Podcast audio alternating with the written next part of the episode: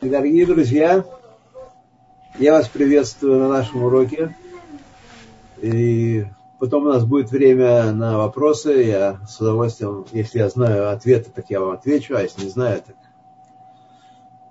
Итхема слиха.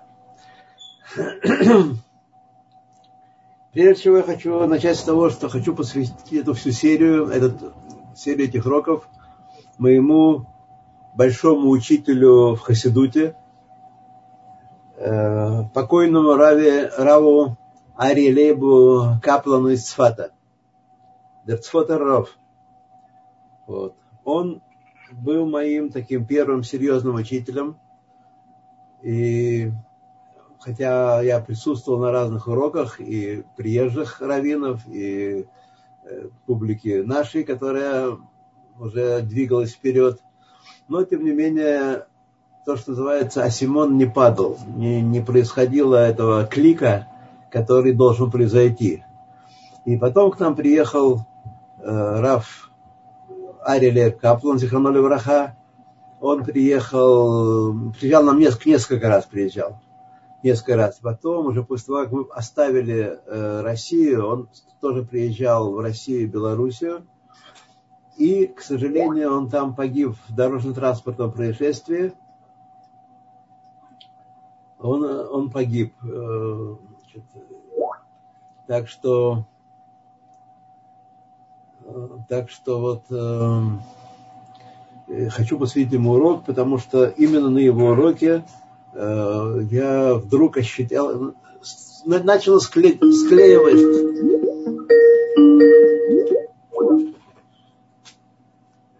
начало склеиваться отдельные элементы знания в картину, и, так сказать, э, появился интерес, а интерес является э, погонялой э, знаний и продвижения вперед.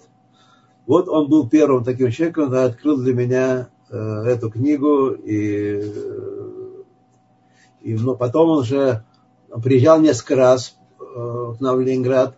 Приезжал, кстати, его двоюродный брат, у него есть двоюродный брат с тем же именем, Ари Лейб Каплан, Раф из Сиэтла, штат Вашингтон – вот. Он чуть моложе, вот, тоже давал уроки у нас. И дело пошло, потом даже в те времена, далекие, не технологические, он звонил мне по телефону в Ленинград из Сфата, и примерно около тоже минут 45-50 давал по телефону уроки по разным книгам. Тоже меня продвинул, слава Богу, и, значит, как я написал в его некрологе, что он является моим большим учителем, а потом я уже учил других людей, так что он э, целую плеяду учеников породил в русскоязычном еврействе. Это первое, что я хочу сказать, и посвятить ему это, это, эту серию. Второе, значит, давайте мы поговорим о том вообще, как изучают Тору, э, изучают их институт в частности. И прошу простить меня тех, кто знает об этом уже все или почти все, или, по крайней мере, больше меня. Э, я тоже не могу похвастаться большими знаниями в этой области, но, тем не менее, за долгие годы я изучаю Тору уже более 40 лет. Блянгара э, тоже набрал какой-то опыт э, в преподавании и в понимании того, почему часто голова русскоязычного еврея, интеллигентного, работает в другую сторону, не туда, куда, куда это необходимо, куда нужно вот, для изучения Торы. И смотрите, первым делом мы должны понять,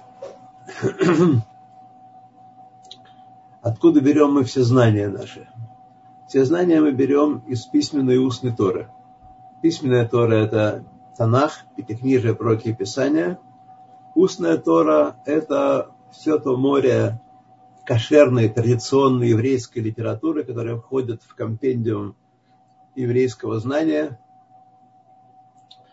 и которая раскрывает нам те или иные вопросы, э, те или иные вопросы, э, отдельные частные вопросы Торы. Когда мы читаем Тору, многие люди думают, что это такая историческая книга, или, по крайней мере, древняя, философская, культурно-историческая книга. Вот. И они прочитали, как читают, э, не знаю, Пушкина или, или Тургенева, и думают, что что-то там поняли. На самом деле, э, письменную Тору без устной Торы, которая является, которая является комментарием системы интерпретации письменной Торы, без нее письменную Тору нельзя понять вообще. И есть определенные строгие довольно рамки, которыми Масорет, традиция наша, интерпретирует написанные тексты, будь то Пятикнижие или же пророки и Писания. Вот. Значит, в Торе и в понимании ее нет места устному творчеству. В том смысле, что давайте мы будем считать, что это аналогия и что это такая, такая парабола, и давайте будем считать, что э, Авраам это не Авраам, а Ривка это не Ривка, это символы, та -та -та -та. они, конечно, символизируют какие-то вещи, но на самом деле, на самом деле для того, чтобы понять, что говорит, как, на каком языке говорит нам Пятикнижие, мы должны обратиться к э, устной Торе, сиречь к Талмудам и Мидрашам. Это огромная библиотека, огромное э, количество знания и как человек начинает все, все, все, что вне этого, все, что вне традиции, все, что вне масорот, это выдумки. Все эти книги, которые написаны там, не знаю, Шира Ширим, Шуламид, э, я привяжу возлюбленную, любовная велика Древнего Востока, все это э, болтовня и разговоры, так сказать, иногда они в, в рамках Э, западной культуры имеет какую-то определенную ценность, но в рамках еврейской культуры никакой ценности не имеет.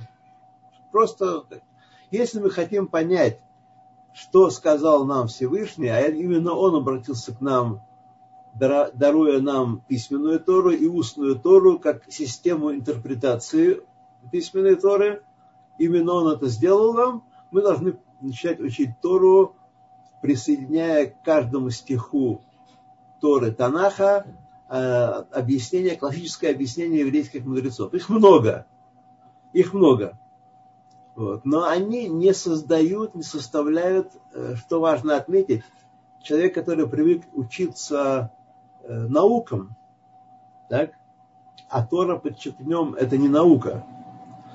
Человек, который учится наукам, он понимает, что есть некая основной исток какой-то, какой, какие-то правила, какие-то логические связи, э, правила, конструкции, которые он может выучить, и он может уже э, овладеть, те, который курс сопромата прошел в институте, он может конструировать э, там, мосты и какие-то механические штуковины. Вот. Здесь совершенно не так работает. Изучение Торы строится совершенно по другому образу, когда человек читает стих Э, читает объяснение его, читает различные объяснения, вот, в нем, получается, он постигает, если он запоминает то, что он выучил, определенную некую точку. Некую точку. Эта точка соединяется с другими точками, еще учение, еще месяц, еще месяц, еще год, он учит еще, еще. И в результате у него возникает из этой мозаики Сначала это камешки мозаики э, ложатся очень э, разрозненно, очень не, кучно. Но потом, когда э, набирает определенную массу эта, эта мозаика, плотность, тогда возникает картина. Тогда человек начинает понимать. То есть можно так сказать, что вот если кто из вас техническое образование имеет, или, по крайней мере, склонности, вот изучение Торы подобно Эм, подобно табличному заданию функции. Помните, были э, формулы, были графики, э, графическое задание, формульное задание функции, и было табличное задание функции, когда каждому x соответствует некий свой y. Он совершенно не обязательно ровненький или гладенький, или он может прыгать и скакать как хочешь. Так вот, это вот Тора. Изучение Торы – это постижение табличной функции – там есть некоторые большие целые куски, где э, невозможно найти прямой линии. Прямой линии. Все кривое, все изломанное, изогнутое. Например, все мы знаем, что есть законы, которые называются хуким. Хуким – законы, которые не имеют видимого э, логического объяснения. Так? Объяснения. Так вот, целые большие области, целые трак, все трактаты, разделы Кедушим, Ретагород, они построены по такому, по такому типу. Там нет никакой связывающей логики, почти нет. Там есть некоторые внутренние связки, но связывающей логики нет. Поэтому человек, который э, ищет найти в изучении Торы определенную систему такую, что он может, начав и продолжив дальше понять, дальше сам строить мосты и изготовлять конструкции, этот номер не пройдет. Он должен держать в голове всю эту массу знания, всю эту таблично заданную функцию, и тогда он становится знатоком, Талмит Хахамом, а на более высоком уровне раввином, а на еще более высоком уровне даяном и так далее. Потом Гадоль Гадор становится. Вот. Но это именно вот так он, э, это знание, которое э, строится медленно, постепенно, особенно для тех, кто начал изучение Торы в уже возрасте не детском, то это, так сказать, э, долгий-долгий трудный путь, но человек вознаграждается тем, что потом на каком-то моменте, в какой-то момент времени перед ним он просыпается и вдруг он понимает, что он знает что-то. Не все, конечно, но уже целые большие связки, целые большие куски он начинает понимать. Вот. Тем более, что в Торе есть такие части, которые более насыщены этими логическими связями, как, например, Назикин, вот, э, растет Назикин, ущербы. Э, Тоже не совсем так, но примерно так. Теперь э, значит, это вот по поводу по поводу изучения Тора. Да, еще важно сказать, я уже упомянул, но важно сказать, что Тора это не наука. Поэтому все попытки, как знаете, любимые, любезные попытки интеллигенции с позиции науки значит, напасть на Тору и доказать ее несостоятельность, они вообще нерелевантны. Потому что Тора это не наука. Тора это знание Всевышнего – обращенная человечеству через еврейский народ, через еврейский народ. И это знание того, каким образом по воле Божьей, в соответствии с волей Божьей, жить в этом мире. Как устроен мир и как в нем жить. Это есть Тора. Вот. Поэтому, так сказать, никакие научные методы исследования тут ни, ни при чем, и научных доказательств никаких не бывает ни за, ни против. Вообще это нерелевантно рассуждение о Торе с позиции э, науки. Значит, Тора это не наука, это знание, которое дано в откровении. Если бы оно не было дано, то по большей части мы бы не могли его вообще э, постичь.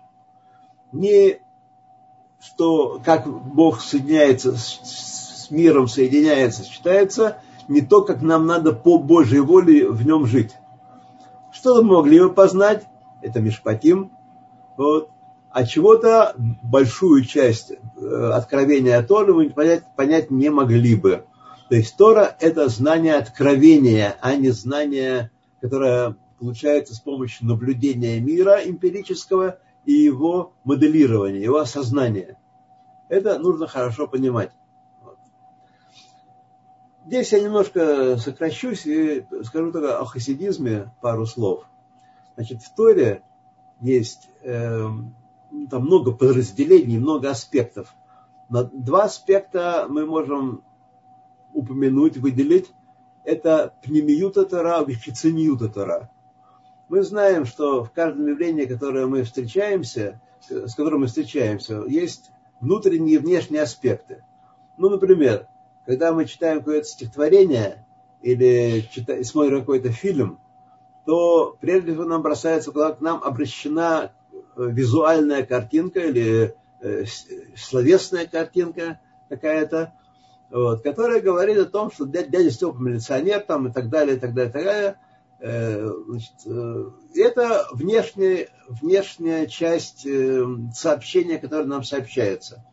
Понятно, что с этим, этим стоит в великой поэзии более тонкое сообщение, более глубинное, которое начинает звучать в душе читателя после того, как он его прочтет.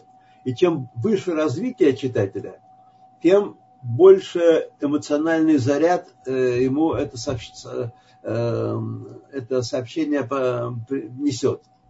Вот. Так что есть и здесь тоже внутренние и внешние аспекты. Да, еще вот важно сказать, э, сейчас я немножко перескакиваю, но ввиду сложности темы есть много чего, о чем необходимо сказать, и поэтому, значит, еще я сказал, что Тора это не наука.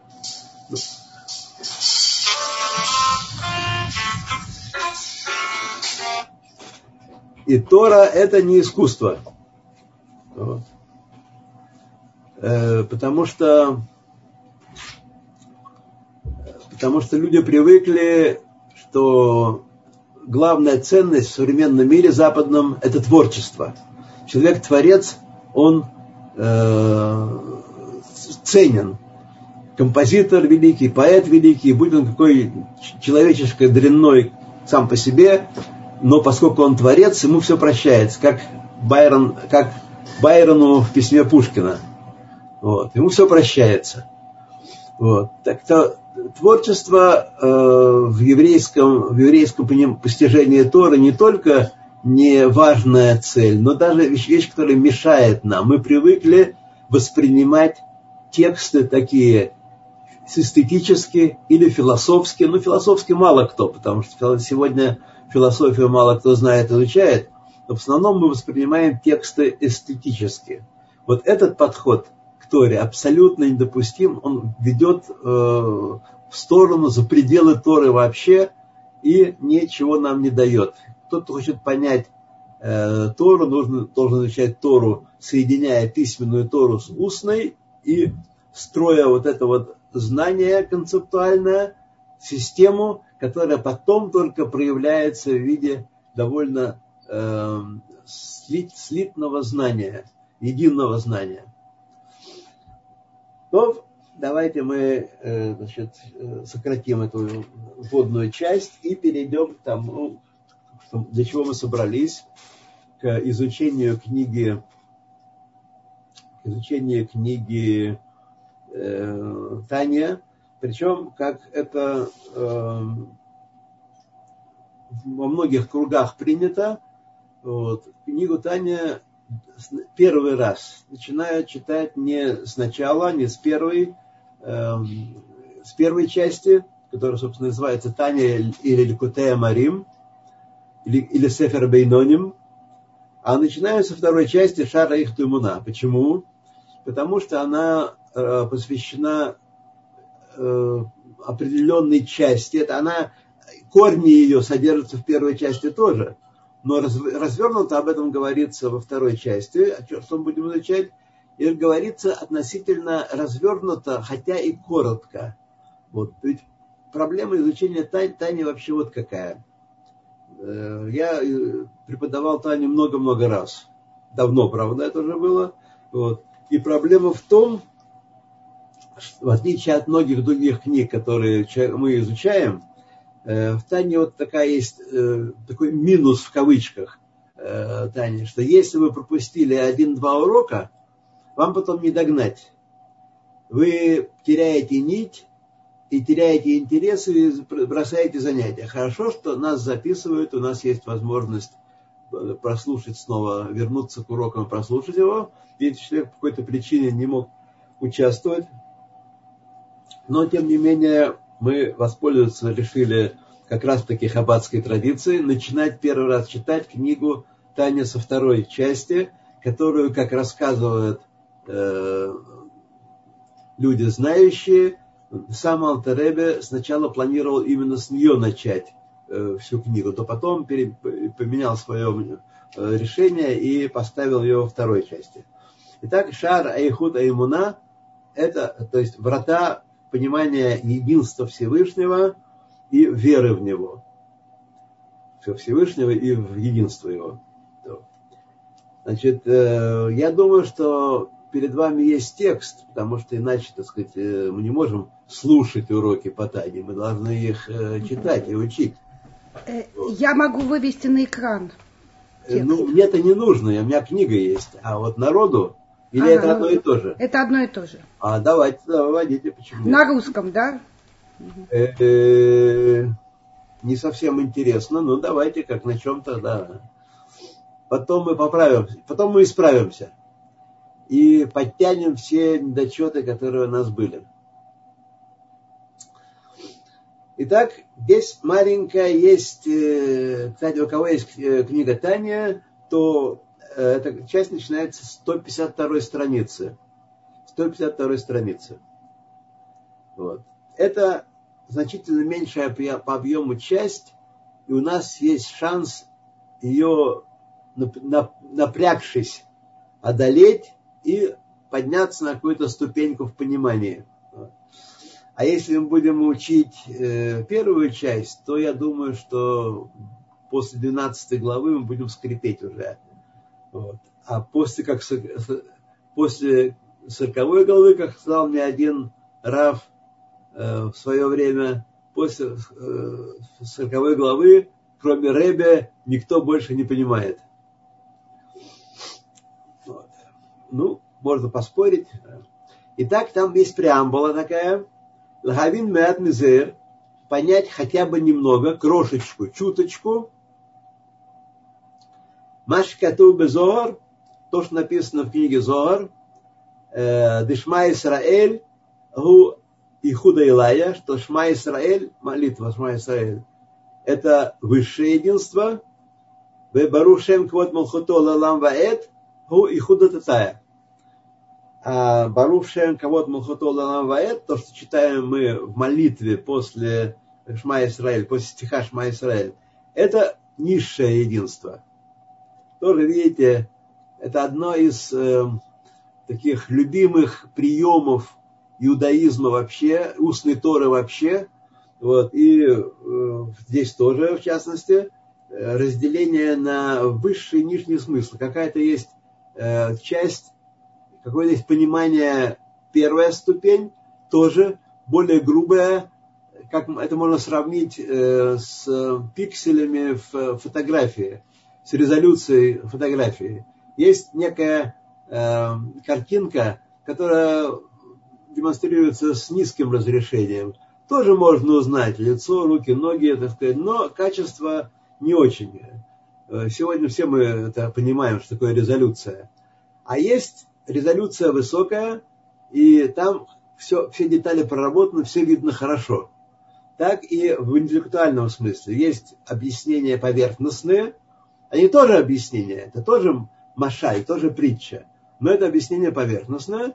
И есть объяснение более глубокое.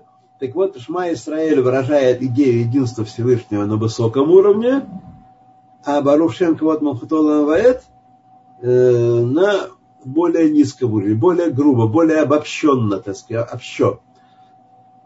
Плюс и минус того, когда человеку говорится на таком простом уровне, не обязательно примитивном, но простом уровне некая идея, то многие способны ее освоить и, по крайней мере, применять в жизни, так сказать, учитывать и принять в жизни.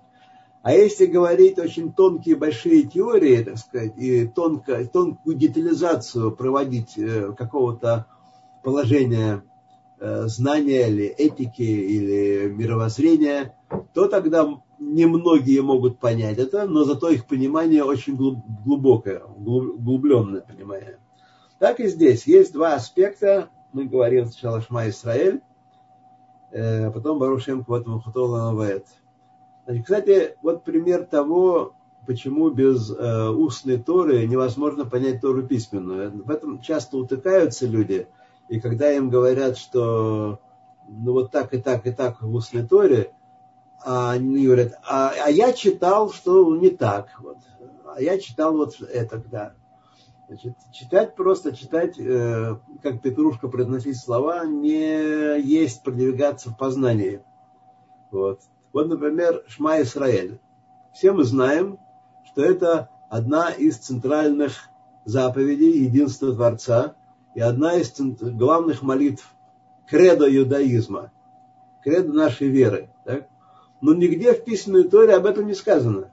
Вы можете перевертеть всю книгу письменной Торы, до этого стиха, после стиха, этот стих. Нигде не написано, что это заповедь. Откуда мы знаем, что это заповедь? Из устной Торы.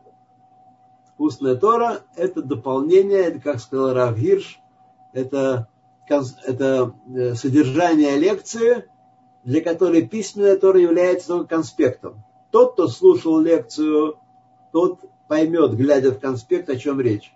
Но тот, кто лекцию не слушал, тот, кто у Синая не стоял, тот не, явля, не является последователем, потомком тех, кто стоял у Синая, тот не поймет, что там сказано.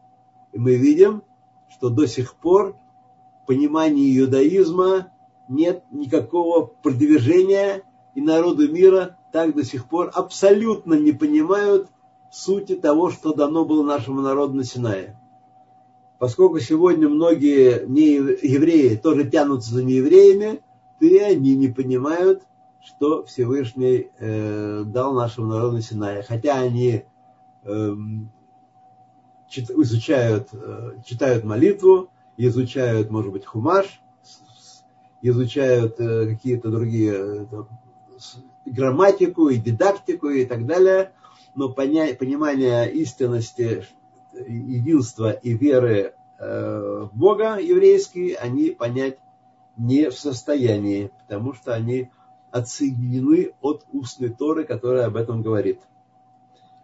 То Перек Алев, первая глава.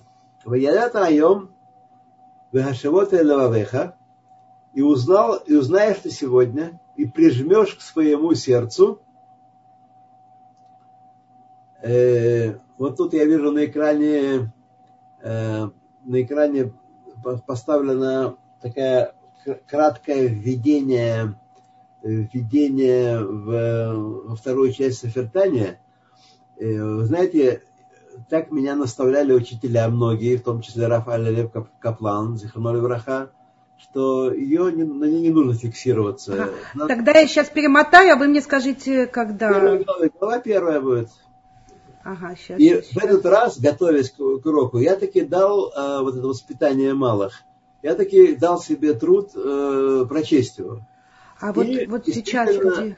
Э, требуется дополнительное знание для, мне. Мне нужно приобрести дополнительное знание, чтобы понять, каким образом эта вот часть э, является действительно введением во вторую часть книги Таня. А что-то здесь дальше нет, я даже не знаю, куда. А вас просто это в вашем Вот файле... это, на, это неправильно, да, то есть мне надо подготовиться, найти то, что... Да, да, это надо перейти какой-то другой есть там... Э, а, это нет, это введение. Другой да? файл, да, да, да. Первая глава, смотрите, вот э, часть вторая, э, глава первая, вот здесь. Следующий материал цикл, видите? Есть Нет. Э, Ликутея Марим, Таня, часть вторая. А, глава. я вижу, да. Вот это нужно, да. Вот, вот сюда, да? Да. О. Угу, угу, угу. Вот ну, это, да? Проехали, да, да, немножечко уже. Да. А. Вот так. Угу. И познай сегодня, и повторяй, прижми к своему сердцу дословно, то есть очень хорошо знай когда человек прижимает к сердцу, он не забывает, он не, это знание от него не отходит, не оставляет его. И Хашем Элаким, то Хашем, он, он же Элаким,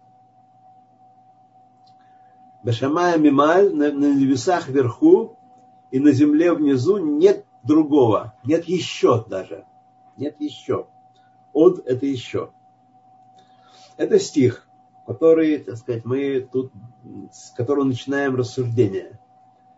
Вот. Тут тоже важно понять, что означает имя Хашем, об этом будет говориться в этой части, и что значит имя Лаким, вот. и почему, да. Говорит, царь Главин, и нужно понять, Вехи тале аль датха, разве придет тебе в голову, что есть э, Элоким Нишра Бамаем, что есть какой-то Бог, который растворен в воде, Митахата лаарец, под землей, шецарых ли загер кольках, что нужно настолько остерегаться, выгашивот лававеха, чтобы мысль о нем не отпускать от себя даже на секунду, прижать к своему сердцу.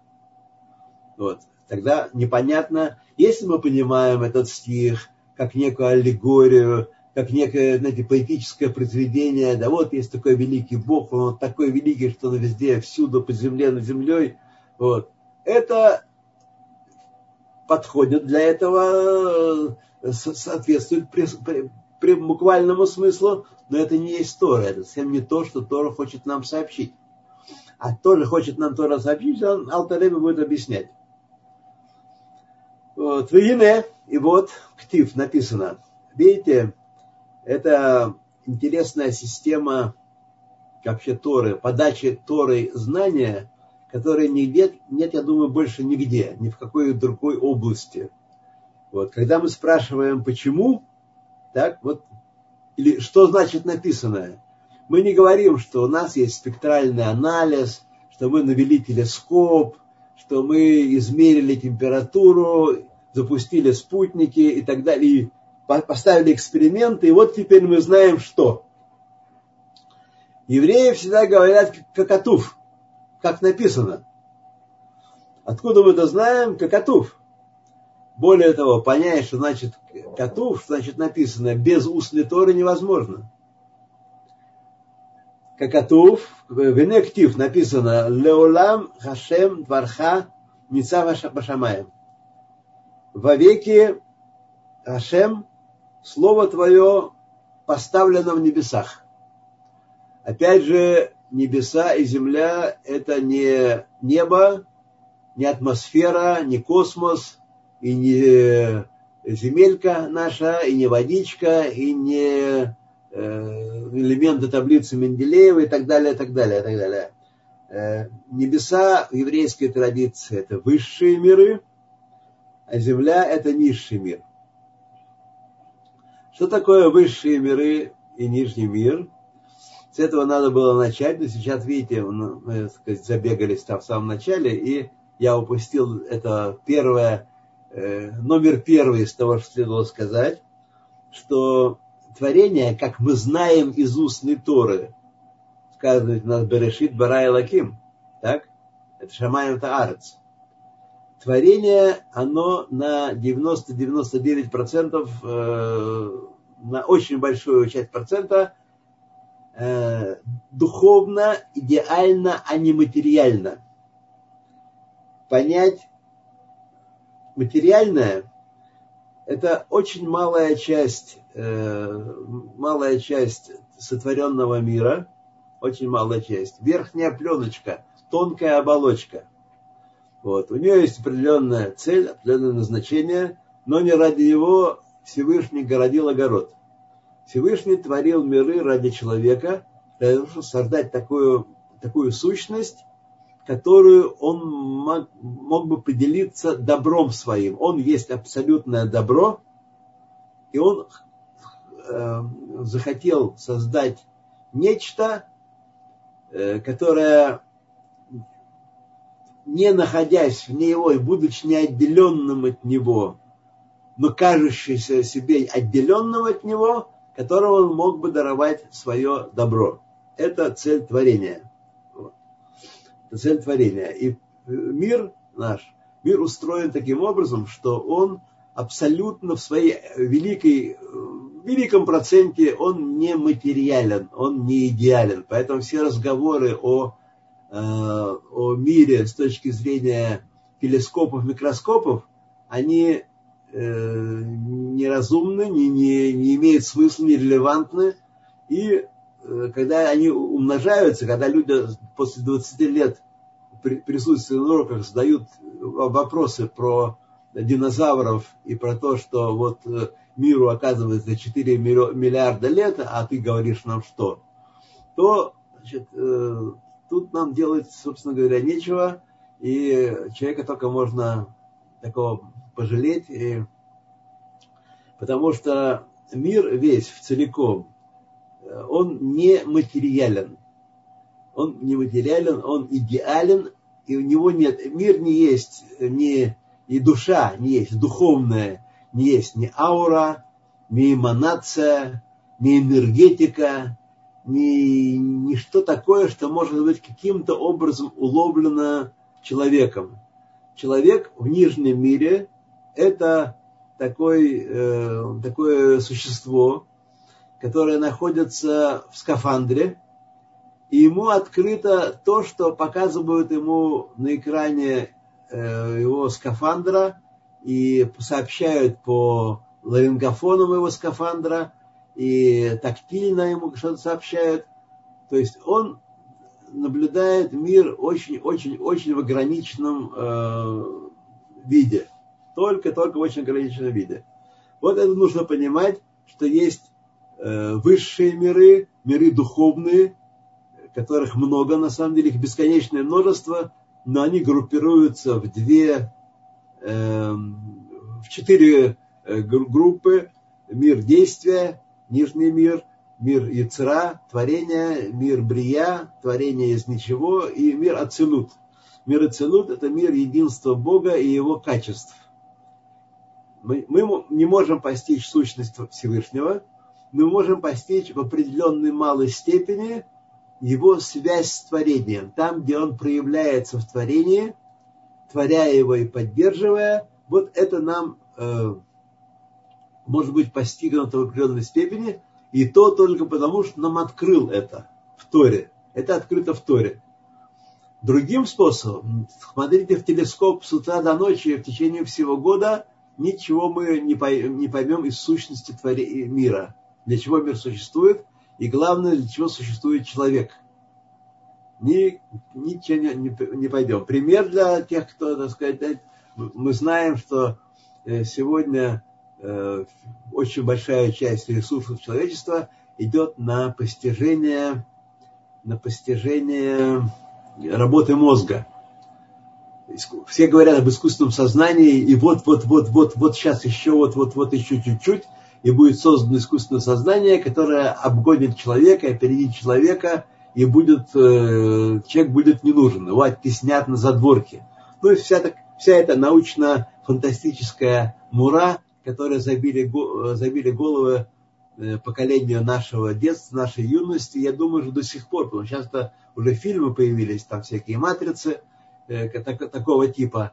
Вот, забил человеку голову, и вопрос у них возникает только, только отсюда, в этом, э, в этом аспекте. Вот, так что э, знайте, что никакого постижения научного работы мозга нет и быть не может. И никогда они это не сделают. Они гробят огромные деньги. На исследование мозга затрачено денег больше, чем на атомную энергетику и вооружение. И вообще на вооружение. И тем не менее ВОЗ не там, потому что они думают, э, до сих пор думают, ничто их не проняло, что э, сознание это свойство высокоорганизованной материи. Что материальное первично, а идеальное вторично. Вот они так думают, и поэтому у них, так сказать, все э, идет таким порядком. Ничего они постичь не смогут. Вот. А сознание, а э, э, способность познавать, например, э, сейхель, хохма бинавадат, это способность души бесконечной, идеальной, нематериальной, души, которая облекается в материальные, э, материальные одеяния, в частности, мозг человеческий. Можно сделать дырочку в мозгу, и он перестанет работать. Не потому, что душа куда-то повредится и не станет работать. Ну ладно, это я э, на самом деле забежал вперед, а все это будет в нашей книге. Вот, забежал вперед. То Идем дальше. Итак, написано всегда Хашем, слово твое стоит в небесах. Ну, красивая такая фраза, поэтическая, я даже сказал. А что она значит?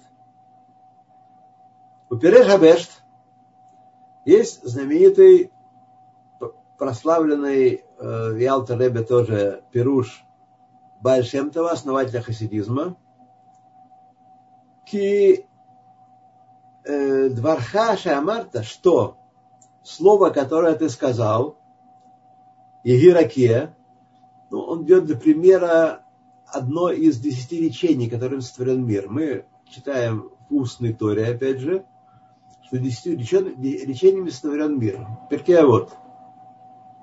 Берет одно из них, да будет ракия.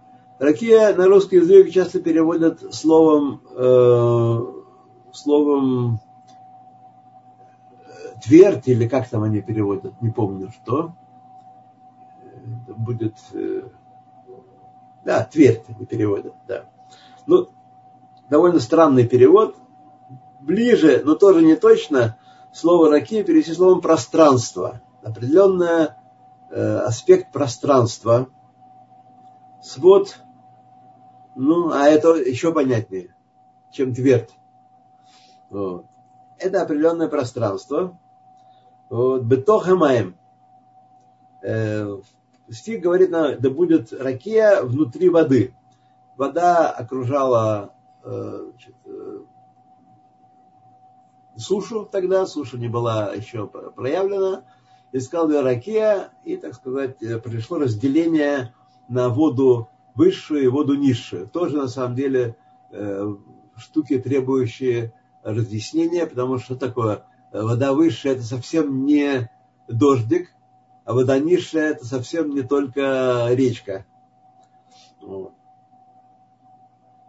Когда он сказал Ираке, ты вот в этиот элю, э, слова и буквы эти, этого речения, а все сотворено десятью речениями. Ген ницавод веомдот, они предстоят и стоят леолам, всегда, навеки.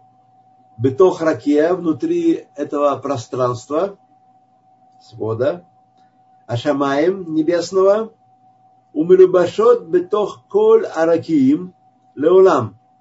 И одеваются слова эти внутрь всех пространств мы знаем, что есть семь ракиим из устной Торы.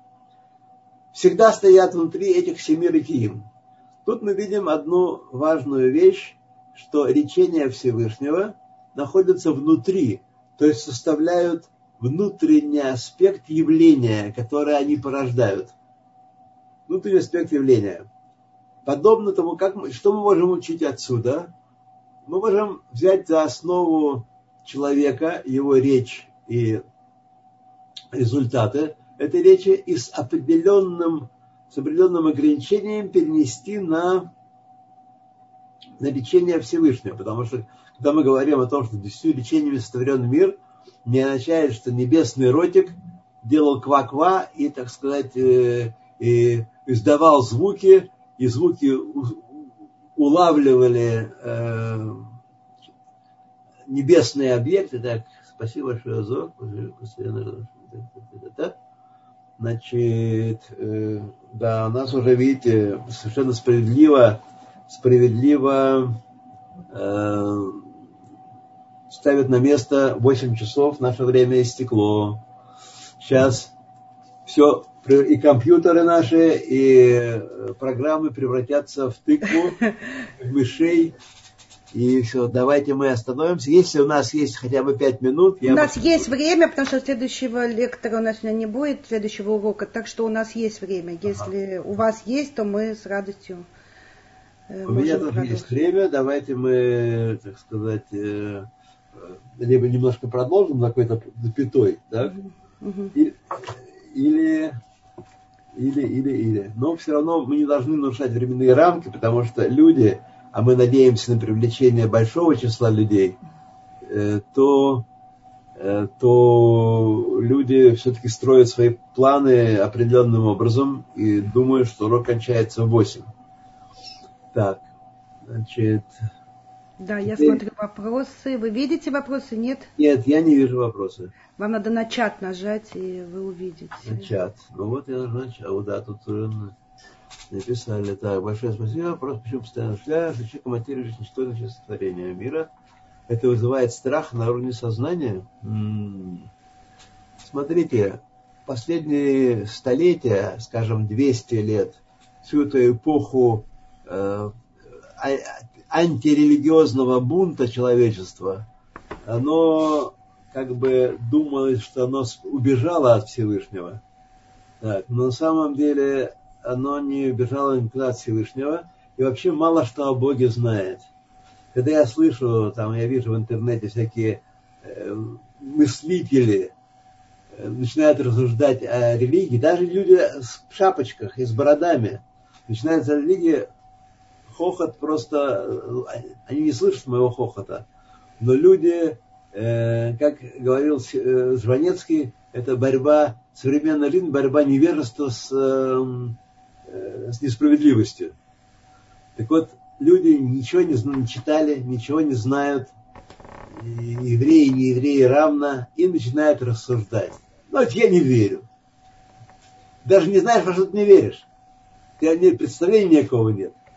Сегодня уже так много книг есть э, на русском языке, а на английском вообще без конца. Вот. Есть Рамхаль, есть Магараль, есть э, э, рабаним, раввины современные, Раф Деслер, есть Раф, э, э, самый, тесть Рава Дестера, э Симха Зисельзив из, из Кельма. А, и Раф, Раф э, Ерухам Лейбович. Есть вообще замечательнейшие книги, замечательные книги. Раф, э, покойный Раф э, Пинкус, вот. Раф Шмуль Шапира, Мойша Шмуль Шапира, вот, тоже захоронули враха. Так что есть много-много-много книг, их надо изучать, их надо понимать. Тогда раскрывается представление о том, что такое Бог, что такое человек. А иначе это будут домыслы. Это я читала. Это будут домыслы на эти темы. И поэтому возникает страх от незнания. От незнания. Вот. Так, дальше у нас что есть там? Так, там мне делали комментарий. А, вот, пожалуйста. Э, почему прижать? Ведь слово ашивойта от слова вернуть. Ну, смотрите, значит вернуть? Когда, э, да, я начал говорить, что э, речь, что такое речь вообще человеческая? С помощью речи э, мы выводим свои мысли, свой внутренний мир, свое внутреннее состояние вовне. Это задача речи. Выразить вовне. Поэтому Всевышний, когда творил миры, почему названо это речением?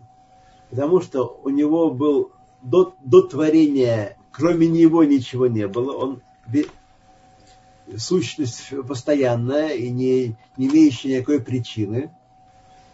Э, потом э, мы говорим, что у него возникла мысль о... Это уже процесс творения пошел. Мысль о творении, но мысль не отделяется от человека. Мысль находится внутри человека. Человека так мы тоже называем ту стадию будущего мира, которая вот сейчас превратится в мир сотворенный. И потом речением, десятью речениями он творил, творит мир. Поэтому э, значит, вещи, которые он нам сообщает, когда мы изучаем Тору, мы на сознательном уровне что-то представляем себе, но э, выражение «прижать к сердцу» означает сделать это неотъемлемой частью своего сознания. Прижать к себе, прижать это. Вот. В этом, в этом, поэтому я такое слово использую для перевода, хотя можно, конечно, его и оспорить, и переводить другими словами, все это будет легитимно вполне. Вот. Так что Хашибота в данном случае не возвращать, а прижать. Так я понимаю. Ограничено, может быть. Э, планировали ли суд Шутами издать еврейские мудрецы? Э, сыпите, сыпите э, соль на раны. Вот. Смотрите, издательство Шутами уже не существует. И так сделать, чтобы... Но они не хотят передавать никому права. Так? Поэтому уже много-много-много-много желающих, и нет-нет-нет книг. И многие хотят издать. То тыкайте меня палками с гвоздем на конце, и тогда, может быть, э, мы сумеем что-то вместе сделать.